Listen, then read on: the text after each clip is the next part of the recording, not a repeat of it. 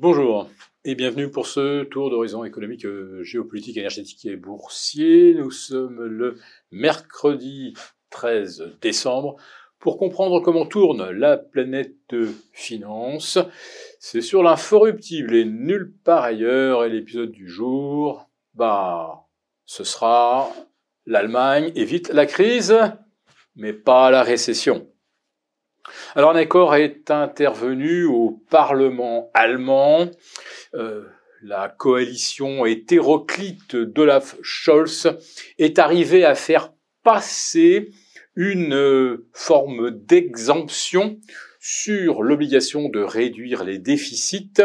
Il y a euh, une disposition qui permet, en cas de force majeure, euh, de continuer euh, de creuser les déficits, mais euh, il n'est plus question de puiser dans les réserves accumulées par l'Allemagne lors de l'épisode de Covid, notamment en vue d'une transition énergétique. Donc impossible de puiser dans les réserves pour combler ce qui, naturellement, ce sont des déficits. Alors, le gouvernement allemand a dû faire un choix soit réduire les prestations sociales, alors ça, ça veut dire se garantir une impopularité euh, dont tous les membres du gouvernement actuel ne se remettraient pas.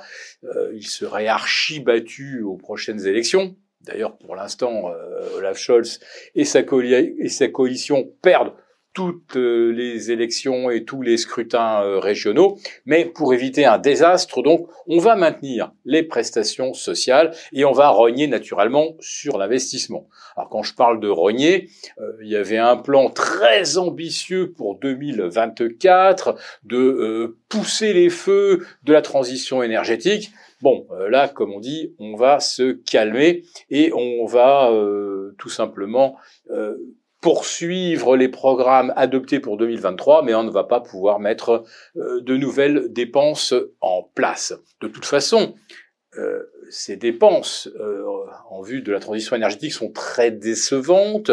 L'éolien produit en moyenne 20% de moins que ce qui était promis sur le papier.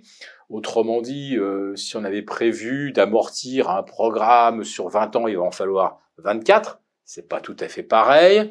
Et puis, euh, en ce qui concerne le photovoltaïque, euh, comme vous le savez, dans la région de Hambourg, de fin novembre jusqu'à mars, euh, ça ne donne pratiquement rien.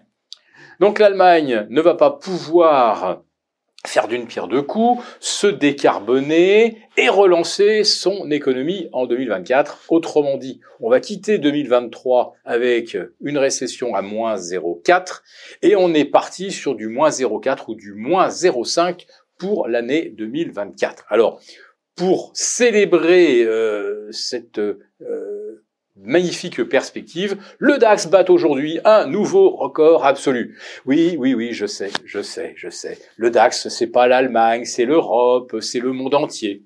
Bah, regardez la tête du monde avec euh, la Chine qui ne parvient pas à redécoller, et c'est quand même l'un des principaux partenaires euh, économiques de l'Allemagne, et vous avez les États-Unis qui vont aller vers un ralentissement. Alors vous me direz, mais comment est-ce possible? On vient d'apprendre hier que le prix des logements avait encore progressé. Vous voyez que euh, ça marche euh, à fond là-bas. Bah non, si le prix des maisons euh, augmente, c'est tout simplement parce qu'il n'y en a quasiment pas à vendre, puisque celui qui vendrait, eh bien, ça éteint le euh, crédit précédent et euh, le précédent était à 3,5 et si aujourd'hui on repart sur 20 ans ou sur 30 ans, on va être à 7,10, 7,20. Évidemment que personne ne va vendre pour se prendre un, crédit qui va lui coûter deux fois plus cher et au bout de 30 ans, il paiera euh, plus de, plus de deux fois le logement qu'il a acheté. Donc, par pénurie, on a euh, à la fois une inflation dans le euh, dans le logement et on a une euh, un véritable effondrement un véritable effondrement de l'activité. Oui, c'est vraiment le Goldilocks à l'envers.